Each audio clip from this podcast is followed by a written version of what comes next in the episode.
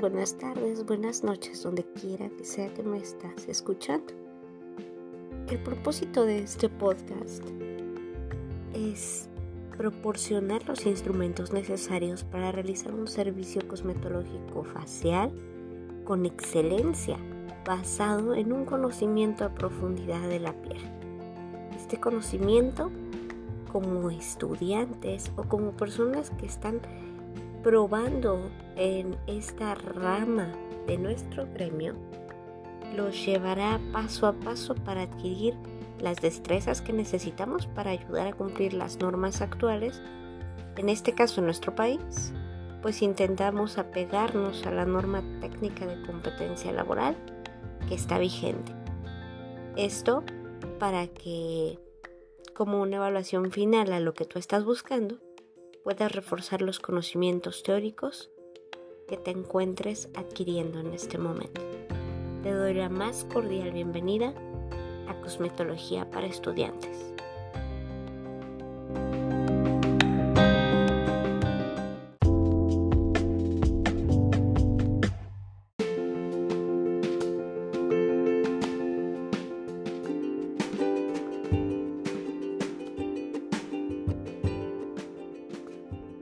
de iniciar este conocimiento, es importante definir qué es la cosmetología. Y para esto tienes que saber que está íntimamente ligada a la estética y al uso del maquillaje, la prevención de líneas de expresión, de imperfecciones cutáneas, la utilización de productos para disimular pues aquellas eh, imperfecciones que han ido apareciendo con el tiempo. Todo esto son parte fundamental de la información que utilizan a diario los cosmetólogos en realidad. Pero bueno, ¿y la salud?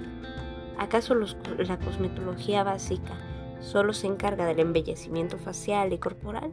No, también trata de cuidar la salud de tus pacientes de manera integral.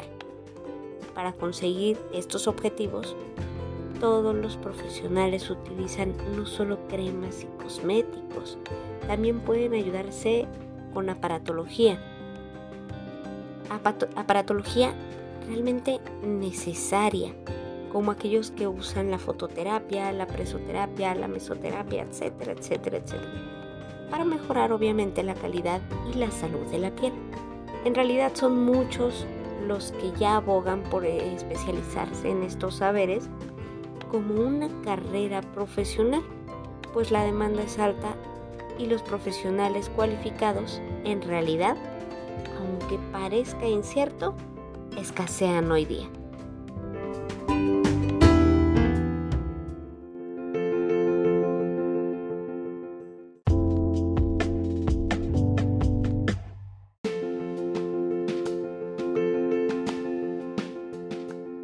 Bien, como ya lo comentábamos, el tema de cosmetología facial únicamente lo hemos eh, llevado o encaminado en el tema estético y hoy vas a desaprender que esto solamente no es estético, es realmente integral.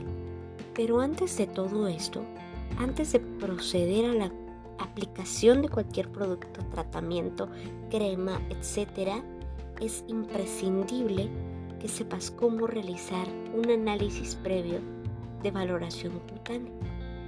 Un análisis es un registro, un registro para que puedas dar un seguimiento posterior, para que puedas reconocer, para que puedas diferenciar y evaluar las lesiones cutáneas que pudieran presentarse. ¿Y cómo puedes realizar este análisis previo? Antes que nada, conociendo las lesiones cutáneas.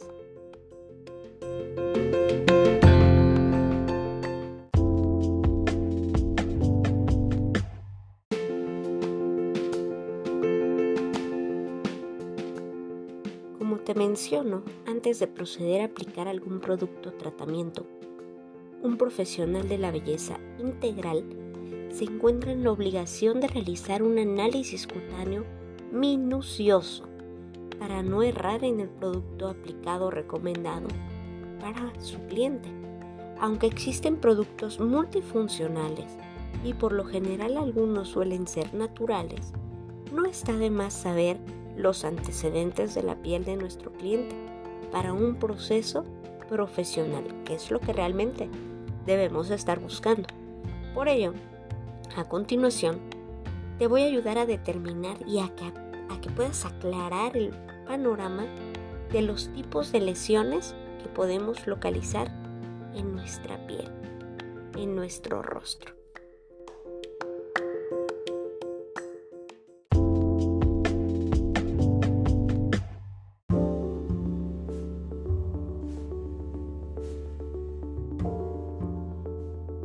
Las lesiones elementales de la piel se dividen en primarias y secundarias. Las lesiones primarias son aquellas que aparecen sobre la piel previamente sana, mientras que las secundarias realmente se producen por una agresión externa sobre nuestra piel o como consecuencia de alguna evolución de las lesiones primarias. El conjunto de lesiones elementales que aparecen en nuestra piel en la piel de un enfermo se denominan erupción o rash. En este sentido, cuando decimos que un paciente presenta una erupción o un exantema cutáneo, en realidad no estamos dando ninguna información sobre las características de dicha lesión, ya que engloba a todas. Por ello, ahora te voy a ayudar, como te comentaba, a identificar cuáles son en concreto y cómo las puedes identificar específicamente.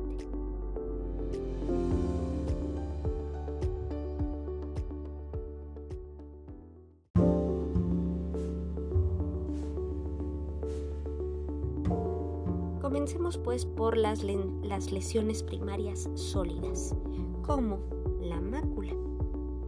Es una mancha o cambio de coloración de la piel, pero esta no tiene relieve ni cambio de textura, por lo que no puede ser palpable.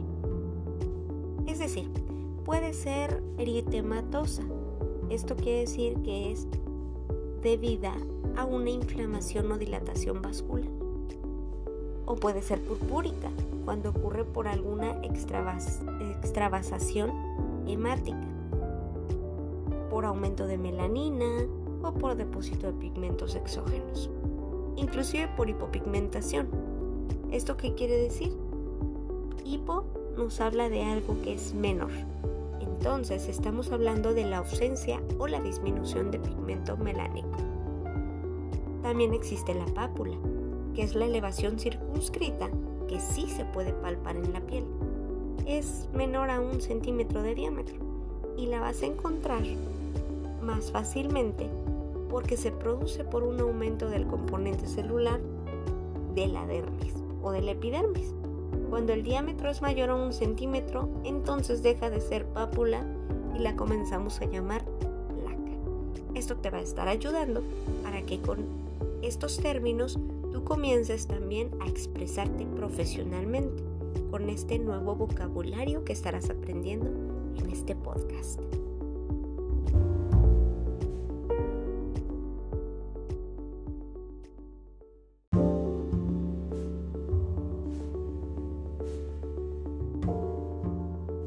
Continuando con este tipo de lesiones primarias sólidas, es importante que sepas que no solo existen las que te voy a mencionar en este podcast, existen muchísimas más, pero debes estar consciente que este tipo de análisis también te va a ayudar a determinar cuándo puedes continuar con un tratamiento cosmetológico, con un facial, con alguna crema o cuando, como toda una profesional o todo un profesional, debes turnarlo con una persona aún más especializada que tú.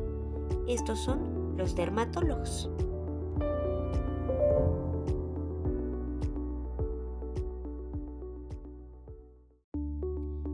Encontramos también aquellas lesiones primarias sólidas como los nódulos. Esta es una lesión que puedes identificar por palpación. Es sólida, es redondeada y puede originarse en nuestra epidermis, en nuestra dermis o inclusive en nuestro tejido celular subcutáneo, nuestra hipodermis. y que no necesariamente produce una elevación en la piel. Cuando un nódulo se reblandece por el centro, entonces se ulcera y esto va a drenar pus y material necrótico. ¿Cómo se puede curar? Bueno, no se cura. Deja una cicatriz deprimida y a eso lo conocemos como goma.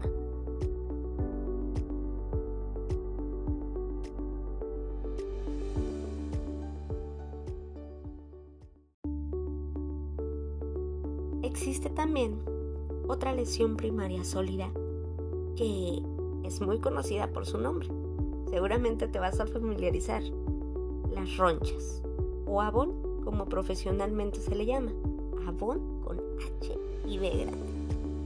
Es una pápula o una placa rosada, pruriginosa y edematosa.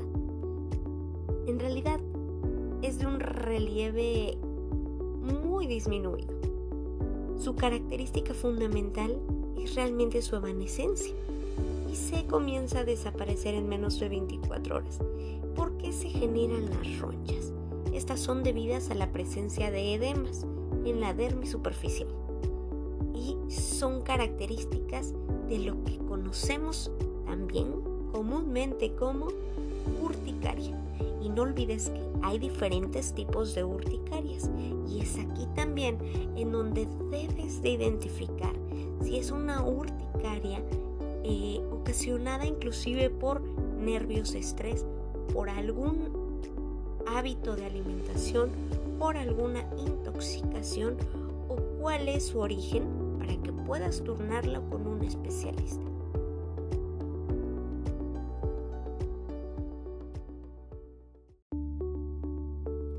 Existen diferentes tipos de lesiones primarias, como te mencioné al inicio. Hay otras primarias de contenido líquido, no nada más de, de una consistencia sólida o que son con alguna palpación como las puedes identificar. Estas de contenido líquido las puedes identificar como vesículas, pústulas, quistes, etc. Sin embargo, vamos a continuar con las lesiones secundarias con solución de continuidad, como lo son las erosiones. La erosión es una pérdida de la parte superficial de la epidermis. La, epidermis, no olvidemos que es nuestra primer capa de la piel, lo que Nathan Beauty define como nuestra piel espejo, porque la epidermis va a reflejar el estado de salud de nuestra piel, de nuestra dermis. En realidad, en este tipo de lesiones como la erosión, la epidermis se cura sin dejar cicatriz. Cuando es secundaria y alguien se rascó con las uñas, se convierte en una escoriación. Existe también la úlcera, cuando hablamos de úlceras en la piel, nos referimos a pérdida de epidermis y parte de la dermis o hipodermis. Esto nos deja una cicatriz cuando la úlcera sana. Al describir una úlcera, específicamente nos referimos a características de bordes, la base o el fondo y su contenido. También existen las fisuras o hendiduras. Como quiera que las llegues a escuchar, está bien ese término. Inclusive algunos la llaman corte lineal. Y esta llega a la dermis superficial. Se denomina también grieta. Y algunas de estas fisuras también son ocasionadas por algunas enfermedades como lo son la hiperkeratosis.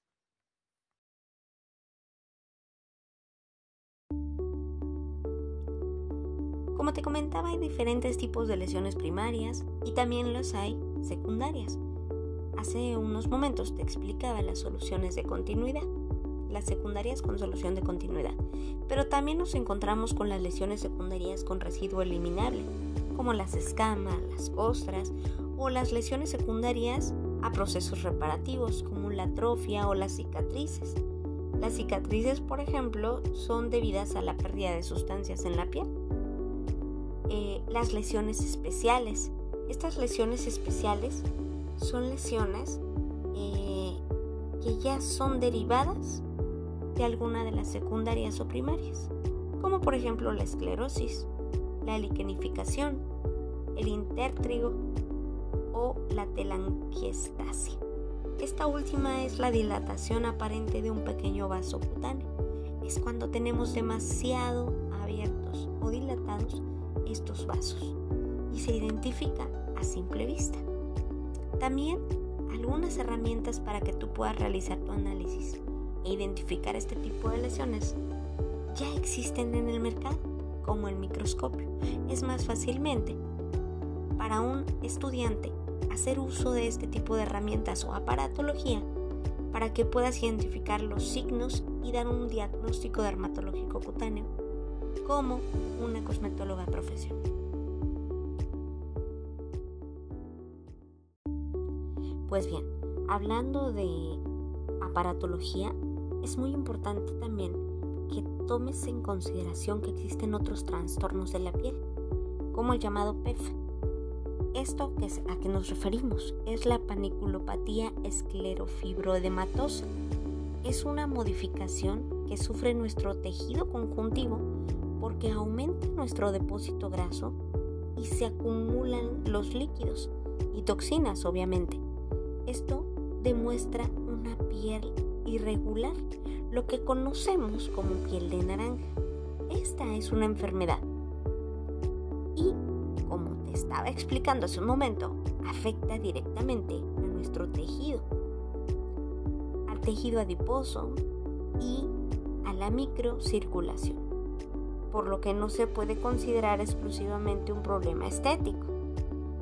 Muchos, al encontrarse con piel de naranja, creen que es un problema estético, pero como lo mencionábamos al inicio de este podcast, nos vamos a enfocar en cada uno de estos trastornos para poder tratarlos con el compromiso de la salud. Antes de iniciar cualquier tratamiento, no olvides que es recomendable acudir a un endocrino para que te realice un estudio del perfil neurohormonal. Esto te va a ayudar a descartar posibles alteraciones.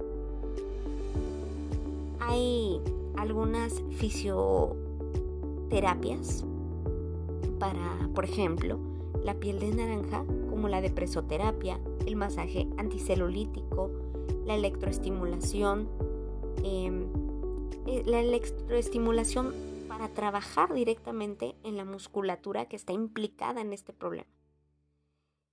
Pero antes de que esto ocurra en la piel, inclusive podemos prevenirlo. Pero ¿cómo se debe de prevenir? ¿Quieres saberlo? No dejes de escucharme. Continuamos.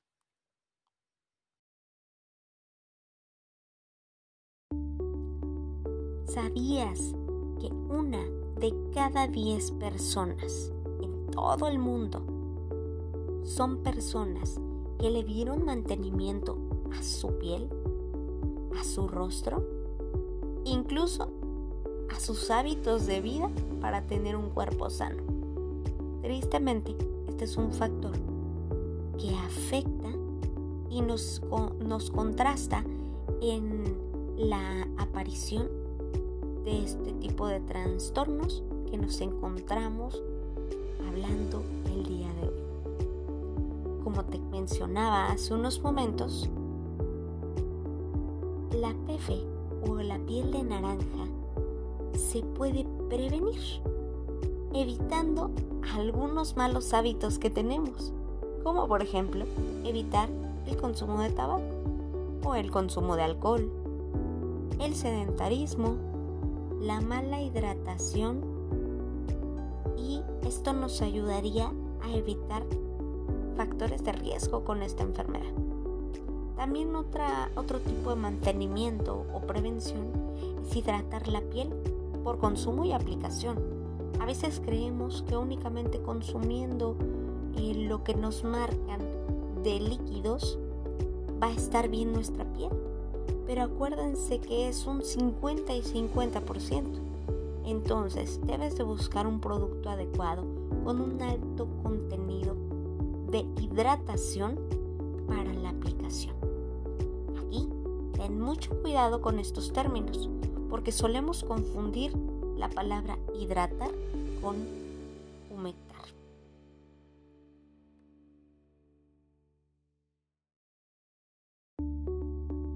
Así es, hay ciertas palabras o términos que muchas veces solemos confundir.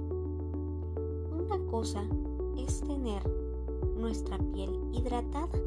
Esto habla cuando nos referimos a un contenido líquido. Cuando nos referimos a un contenido lípido, es que nos está haciendo falta o estamos produciendo más grasa en nuestra piel. Y es aquí cuando nos estamos refiriendo a otro tipo de términos. Inclusive solemos equivocarnos y muchos no tienen esta información. Me encanta la idea que te encuentres escuchando este podcast para que a partir de este momento tengas presente que no solamente existe un tipo de piel seca, tenemos piel seca por falta de líquidos y piel seca por falta de lípidos. Y este es uno de los más grandes errores en nuestra vida cotidiana, que no sabemos identificar con cuál de las dos vivimos y nos dejamos guiar comercialmente por lo que las marcas nos indican para hidratar la piel seca en general. Y no te has dado cuenta que lo que necesita tu piel no es líquido, sino grasa. Entonces, ahora que ya lo sabes, identifica realmente si lo que tú necesitas es una crema con alto contenido graso o con alto contenido líquido. No lo olvides, anótalo. Queridos y queridas, ahora que ya tenemos todos estos conceptos, llegó la hora de que se apoyen de ellos para que adjunto a eso puedan aplicarlo, intercambiar comentarios con las personas que están trabajando con ustedes, con sus compañeras, con sus jefes, eh, con sus hermanas, con quien quiera que se encuentren trabajando o si vas a iniciar en este, eh, en este ramo, tengas ya esta información para que tú ya que tienes toda esta información, puedas comenzar a realizar tus análisis de la manera correcta y puedas proceder a la aplicación de tus tratamientos multifuncionales o tus tratamientos en cremas o tus tratamientos faciales naturales. Pero también es importante que reconozcas la diferencia entre una crema, entre un jabón, entre algún serum. Los serums son los que Nasan Beauty te recomienda más, debido a su alto contenido. Sí, a su alto contenido de lo que tú estés consumiendo. Es decir, si tú estás comprando o adquiriendo un serum de ácido hialurónico, va a ser más funcional ese serum que si tienes una crema que vas a utilizar con ácido hialurónico. Inclusive la palabra o el nombre te lo indica serum de ácido hialurónico, crema con ácido hialurónico. Cuando hablamos de un serum es en concentraciones más grandes, es casi eh, algo puro. Sin embargo, las cremas tienen menos compuesto de lo que estás consumiendo, llámese colágeno, ácido hialurónico, eh, no importa lo que tú estés adquiriendo. ¿Esto en qué te ayuda? en que sepas qué tan rápido quieres que trabaje en tu piel y qué tan rápido quieres ver resultados. Los jabones son preparadores. También existen ese tipo de preparadores antes de realizar un facial. Hay jabones exfoliantes, hay jabones blanqueadores, hay jabones preparadores, hay jabones limpiadores, pero también lo que tienes que saber de ellos es que aunque vivimos con la idea de que si algún producto no hace espuma no sirve, es algo que nos ha venido afectando nuestra piel, nuestro cuerpo, nuestro organismo, porque tiene alto contenido en sosa. Entonces, busca jabones que sean orgánicos, que sean lo más naturales posibles. Te darás cuenta también que tan jabonoso es, que tanta espuma te produce y esto por ese contenido de sosa, que es lo que te genera la espuma. Vas a darte cuenta que te puede o no afectar el pH de tu piel.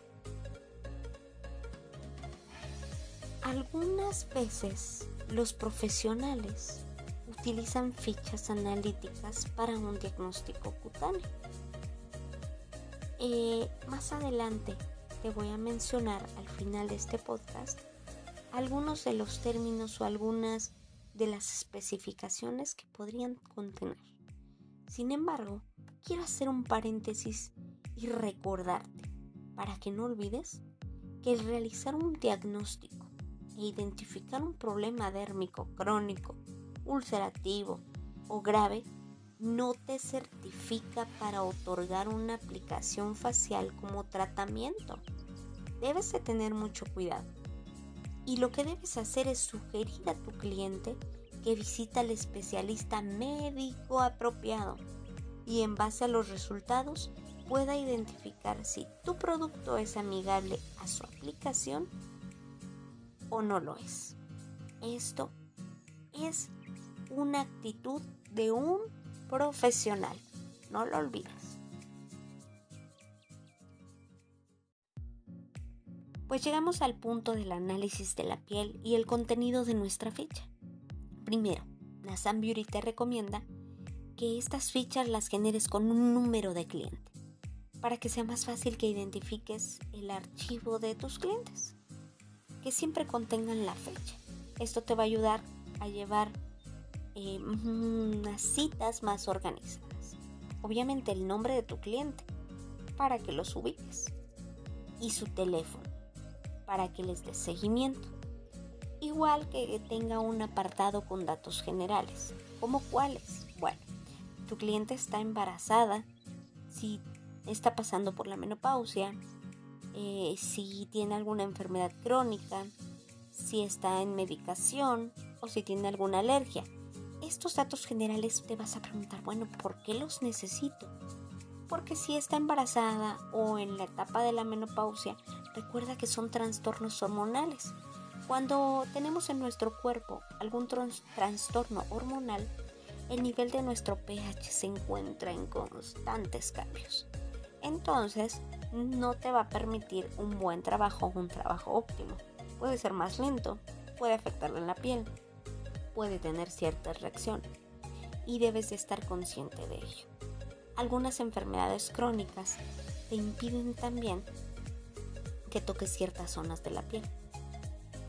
Eh, la medicación. Cuando uno está bajo alguna medicación de ciertos, eh, pues obviamente medicamentos, vaya la redundancia, eh, deshidratan o llegan a, tener o a realizar o, o como consecuencia nuestra piel llega a deshidratarse, a resecarse, a tener otro tipo de trastornos que no vamos a, mm, a cambiar o no vamos a modificar o no va a ocurrir nada con nuestro tratamiento porque es un cambio por la medicación. Simplemente eso va a pasar cuando dejen de tomar el medicamento y su cuerpo se desintoxique. Lo va a reflejar su piel. Entonces, si tú tratas eh, algún trastorno en la piel que se ha provocado por alguna medicación que tiene tu cliente, lo único que vas a ver es nada. Puede que lo que ocurra en su piel es que únicamente eh, la comiences a hidratar, pero no trabajes sobre ese trastorno, porque realmente ese trastorno es provocado por la medicación, por la deshidratación que causan los medicamentos y únicamente necesita desintoxicarse de ellos. Hay algunas alergias que te impiden el uso de ciertos productos. También es importante y por eso yo te sugiero que tengas en los datos generales este, en este apartado esa información. También es importante que tengas un apartado con características de la piel, donde identifiques la coloración, si es normal, si es amarillenta o si es rojiza. Eh, también la textura, si es normal, si es gruesa, áspera o suave. La hidratación, si es normal, si está deshidratada o está hiperhidratada. La secreción sebácea, si es normal, si es alíptica, si es seborreica o inclusive si llega a ser mixta si hay aparición o, este, o identificas que hay acné, de qué tipo, si es comedónico, papuloso, pustuloso. Las alteraciones pigmentarias que pueda llegar a tener en la piel tu cliente son muy importantes, como por ejemplo el vitiligo, las manchas por fotosensibilidad, que en realidad si tienes un cliente que tiene manchas por fotosensibilidad, en teoría ya debería de estar siendo tratado por un médico. Eh, si hay paño, por ejemplo, y algunas otras alteraciones como la psoriasis, edemas, cicatrices, etc. También quiero hacer un paréntesis porque dentro de las cicatrices hay unas cicatrices que no todos las identifican como tal. Son las arrugas. Las arrugas llámese por edad o por expresión. A veces solemos utilizar el término líneas de expresión para que se escuche más bonito. En realidad, las arrugas son o nos aparecen por la edad y las líneas de expresión, como su nombre lo indica, son debido a, nuestras, a nuestra gesticulación. En las arrugas podemos encontrar patas de gallo, este, líneas de expresión en la frente, en la zona nasogeniana, en la zona peribucal y es importante que tengas el registro de ello porque si vas a trabajar algún tratamiento para disminuirlo, ahí es donde vas a identificar cómo va avanzando tu tratamiento. Si tienen piel de naranja es importante que también tengas un apartado en donde indiques si sí o si no eh, identificas ese tipo de lesión. E inclusive la, la flacidez cutánea, en qué zonas la llegas a identificar. En párpados, en mentón, en mejillas o en cuello o en todas estas zonas. También te sugiero que busques o trates de incluir en tu ficha de análisis alguna topografía de lesiones cutáneas, en donde puedas adjuntar también algunas observaciones previas, algunas observaciones finales y recomendaciones que le des a tu cliente y este mismo o esta misma te puede afirmar de que recibió esas recomendaciones. Esto te respalda a ti de que le estás dando un servicio completo y le estás dando las determinaciones o recomendaciones para que repose su tratamiento y no haya ningún factor que pueda ocasionarle algo en su piel.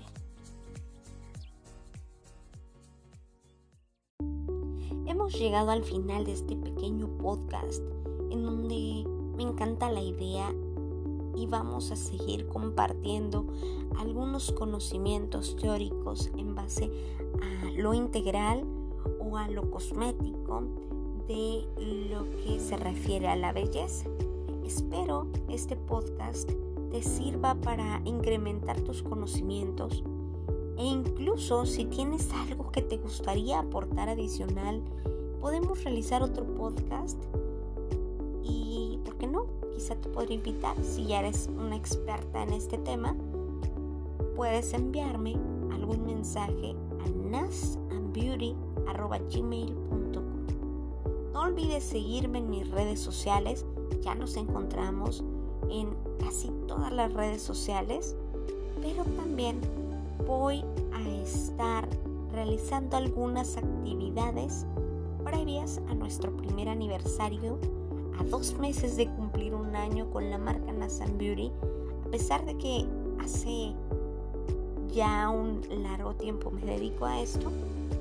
La marca en realidad es una marca bebé que cumple apenas un año y me da una alegría inmensa podamos seguir compartiendo podcast para que la gente siga aprendiendo, emprendiendo y creciendo. Soy tu amiga Nas. Esto fue El arte de la belleza, hablando de cosmetología agradezco infinitamente que me hayas acompañado. No te olvides, te envío un becho, abacho, apapacho y nos vemos en el siguiente podcast.